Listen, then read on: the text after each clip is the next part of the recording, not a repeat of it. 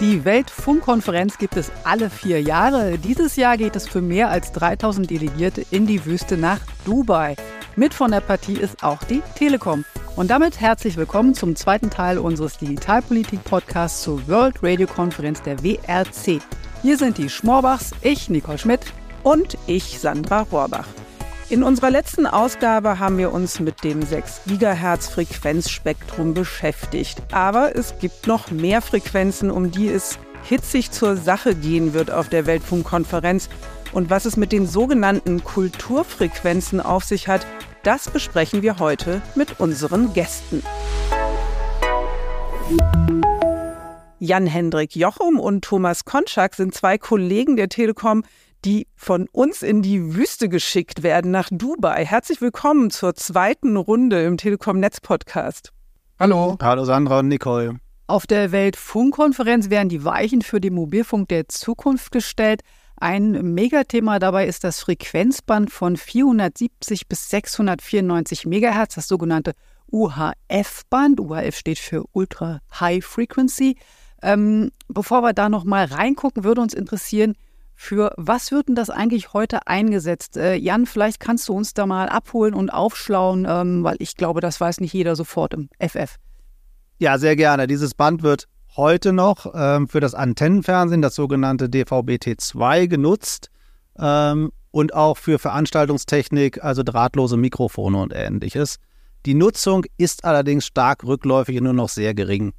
Daher gibt es ein sehr großes Interesse von verschiedenen ähm, Parteien, dieses Spektrum in Zukunft zu nutzen, da es auch sehr gute ähm, Eigenschaften hat. Das ist das Militär, das sind auch die Behörden mit Sicherheitsfunktionen, aber es ist eben insbesondere auch der Mobilfunk. Ähm, wir als Telekom sehen hier ein riesiges Potenzial für die Nutzung, um auch in Zukunft äh, optimale Netze für unsere Kunden bereitzustellen. Was macht denn dieses Frequenzband für den Mobilfunk so interessant? Und äh, Jan, vielleicht nochmal, du hast schon gerade gesagt, es gibt verschiedene Interessenten dafür. Warum sind die Ansprüche von den Mobilfunknetzbetreibern denn aus deiner Sicht so berechtigt? Also man muss ja sagen, Frequenzen sind ein knappes Gut. Ähm, wir hatten beim letzten Mal schon gesagt, es gibt keine Bereiche mehr, die frei sind. Insofern muss man gucken, wo findet man noch Ressourcen, um die wachsenden Datenbedarfe der Kunden ähm, zu bedienen. Deswegen müssen wir als Mobilfunk hier auch unseren Hut in den Ring werfen, um auch gerade in diesem niedrigen Frequenzbereich weitere Frequenzen zu bekommen. Das haben wir bereits erfolgreich in der Vergangenheit gehabt. Es gab die digitale Dividende 1 und 2, wo Fernsehspektrum für den Mobilfunk umgewidmet wurde. Davon hat im Endeffekt der normale Kunde nie etwas gemerkt und das ging auch nicht zulasten der Fernsehzuschauer, so wäre es auch diesmal. Im Gegensatz zu dem 6 Gigaband, über das wir letzte Woche gesprochen haben, geht es jetzt ähm, eher darum, Spektrum für den ländlichen Raum zu besorgen. Und zwar nicht nur für private Kunden, wo dieses Band auch für gleichwertige Lebensverhältnisse in Stadt und Land äh, sorgen kann, sondern auch für Anforderungen aus Wirtschaft und Industrie, die auf die Digitalisierung ihrer Produkte und Geschäftsprozesse setzen. Thomas, in unserer Podcast-Episode letzte Woche hast du uns erzählt, wie um die Frequenzen und der Nutzung auf der Weltfunkkonferenz gefeilscht wird. Da gibt es zum Beispiel auch äh, nächtliche Sitzungen, wo in äh, quasi letzter Sekunde nochmal ein Kompromiss gefunden wird. Ähm, was schätzt du ein? Gibt es bei der Frequenznutzung für diese sogenannten Kulturfrequenzen nur ein Entweder-Oder oder wäre da auch ein Kompromiss äh, möglich, so ein Last-Minute-Konferenzkompromiss? Also zuerst, es gibt keine Kulturfrequenzen. Äh, der Begriff Kulturfrequenzen ist äh, eine Erfindung äh, der Rundfunker, würde ich mal sagen, um äh, an der Stelle ihre, ihr, äh, ihre Ressource zu verteidigen äh, gegen die berechtigten Interessen der anderen, der anderen Interessenten, wie der Jan das ja schon ausgeführt hat.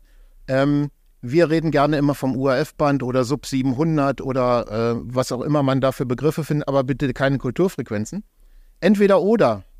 Ähm, ich hatte vorhin gesagt, äh, es gibt heutzutage Technologien und Möglichkeiten, ein Entweder-Oder zu ermöglichen. Dies ist in diesem Fall aber eher schwierig, ähm, da hier der Rundfunk ja aktuell mit sehr hohen Sendeleistungen auf hohen Türmen arbeitet und man nicht gleichzeitig im gleichen Frequenzspektrum dann Mobilfunk machen könnte. Äh, das heißt, hier müssen wir Me Mechanismen finden, entweder dieses Band aufzuteilen oder Rundfunkverbreitung anders durchzuführen, zum Beispiel über die Mobilfunknetze. äh, um hier eine entsprechende äh, Sharing-Situation hinzukriegen, sodass beide Dienste nach wie vor an den Kunden gebracht werden können. Was diskutiert die WAC? Es geht hier um einen regulatorischen, äh, um eine regulatorische Festlegung, die sogenannte koprimäre Zuweisung, die den beiden Diensten ein gleiches Recht einräumt, diesen Frequenzbereich zu nutzen. Und hier wird insbesondere auf die äh, zwischennationalen äh, Bedingungen geguckt. Das ist die Aufgabe der WAC. Ähm, wie gesagt, es ist eine begrenzte Frequenzressource bei gleichzeitiger Rückläufigkeit der bisherigen Nutzungsszenarien, wie der Jan ja auch schon ähm, ausgeführt hat. Heutzutage äh, findet man eigentlich in den seltensten Wohnungen noch eine Zimmerantenne, sprich äh, die, der Bedarf nach terrestrischer Übertragung vom Fernsehinhalten äh, geht massiv zurück zugunsten der Streamingdienste. Und ähm, das, was wir jetzt auf der WAC entscheiden, bildet im Wesentlichen die Grundlage für die nachfolgende politische Diskussion in Europa und auch in anderen Regionen, inwieweit diese Fernsehverbreitung über dieses Band ab 2030 eine effiziente Frequenznutzung darstellt oder ob man hier andere Szenarien entwickeln muss. Also nochmal, du hattest diesen Begriff koprimäre Nutzung. Das ist also etwas, wofür wir stehen würden. Dafür stehen wir und die WRC gibt ja hier auch grundsätzlich den Rahmen vor, äh, innerhalb dessen der Mobilfunk dann genutzt werden kann. Äh, wie gesagt, Europa entscheidet sich danach separat, was die effizienteste Nutzung nach 2030 in dem Band sein kann.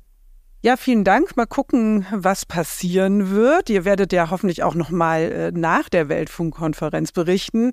Ähm, jetzt haben wir viel darüber gesprochen, was äh, für uns in Deutschland beziehungsweise in Europa wichtig ist. Jetzt sind wir als Telekom ähm, ja auch in Amerika äh, aktiv mit T-Mobile US. Wie sieht's denn da aus? Trefft ihr da unsere Kollegen vor Ort? Was haben die denn so an Themen im Gepäck? Ja, unbedingt. Äh, die T-Mobile US ist auch bei der WRC vertreten im Rahmen der amerikanischen Disku äh, Delegation. Und wir sprechen natürlich regelmäßig miteinander und stimmen uns ab, äh, versuchen uns auszutauschen, in welche Richtung die Kompromissfindung bei der Weltfunkkonferenz geht. Äh, das Grundprinzip der Weltfunkkonferenz ist immer Make everybody equally unhappy.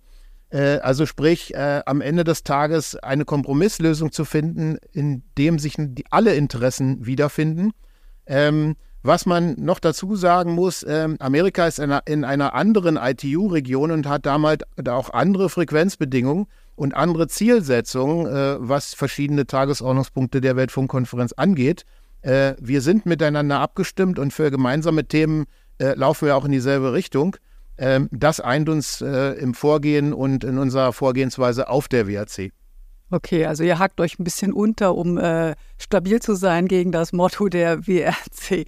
Ähm, Jan, wenn die WRC am 15. Dezember endet, ähm, wie lange braucht es dann eigentlich, bis die Entscheidungen äh, der diesjährigen WRC bei uns im Netz ankommen? Also wann merkt man das konkret? Die Entscheidungen der WRC müssen in jedem Fall erstmal in den einzelnen Regionen detailliert werden. Ähm, wie lange das dauert, kommt immer auch darauf an, ob es zum Beispiel bereits im Vorfeld der WRC Parallelaktivitäten beispielsweise in der Standardisierung gab und wie weit äh, die technologische Entwicklung ist. Entscheidungen werden hier aber nicht über Nacht zu spüren sein. Also am Folgetag der WRC wird nicht mehr Kapazität in unserem Netz da sein. Für 6 Gigahertz hoffen wir, dass wir das Band ab 25, 26 nutzen können. Ähm, was die ORF-Frequenzen angeht, ist der früheste Zeitpunkt der Nutzung durch die Politik bestimmt. Ähm, da gibt es heute noch eine Nutzungsgarantie bis 2030. Das heißt, auch bei einer positiven Entscheidung der Weltfunkkonferenz würde dieses ähm, Sub 700 MHz Band erst ab Anfang äh, 2031 äh, zur Verfügung stehen. Und das zeigt dann auch nochmal, dass wir dieses Thema jetzt bereits seit mehreren Jahren diskutieren, welche langen Arten wir am Ende des Tages bei solchen Themen brauchen, um tatsächlich unsere Ziele zu erreichen. Langer Atem ist ein gutes Stichwort. Ihr braucht ja Durchhaltevermögen, wenn ihr jetzt in die Wüste fahrt. Ähm, was nehmt ihr denn mit? Habt ihr so bestimmte Utensilien, die es euch leichter machen, da durchzuhalten? Süßigkeiten, Aspirin, was, was braucht ihr? Also Süßigkeiten und Aspirin sind sicherlich auch manchmal hilfreich, aber meine Erfahrung aus der letzten Weltfunkkonferenz in Ägypten ist warme Kleidung. Jetzt werdet ihr fragen, warum warme Kleidung? Ihr seid in der Wüste. Ähm, ja, wir sind in der Wüste, aber der Temperaturunterschied zwischen außen und dem gekühlten Meetingraum ist immens. Äh, und bei 18 Grad im Meetingraum ähm, 8, 10, 12 Stunden äh, dort im Konferenzzentrum zu sitzen, erfordert warme Kleidung. Also es geht in die Wüste mit einem Schal. Jan, hast du irgendwelche besonderen Utensilien, die du brauchst? Na, Utensilien vielleicht nicht unbedingt außer dem Standard, den wir zum Arbeiten brauchen. Aber ich glaube, was wir vor allem brauchen, ist viel Geduld, eine gewisse Kompromissbereitschaft und am Ende natürlich eine exzellente Vorbereitung. Ja, das ist ja quasi das geborene Schlusswort, was du da vorne gibst, Jan. Wir wünschen euch auf jeden Fall Durchhaltevermögen und gutes Gelingen. Vielen Dank äh, für den gemeinsamen Einblick in die Weltfunkkonferenz und für euren Ausblick darauf, welche Zukunftsthemen für den Mobilfunk dort in diesem Jahr in Dubai verhandelt werden.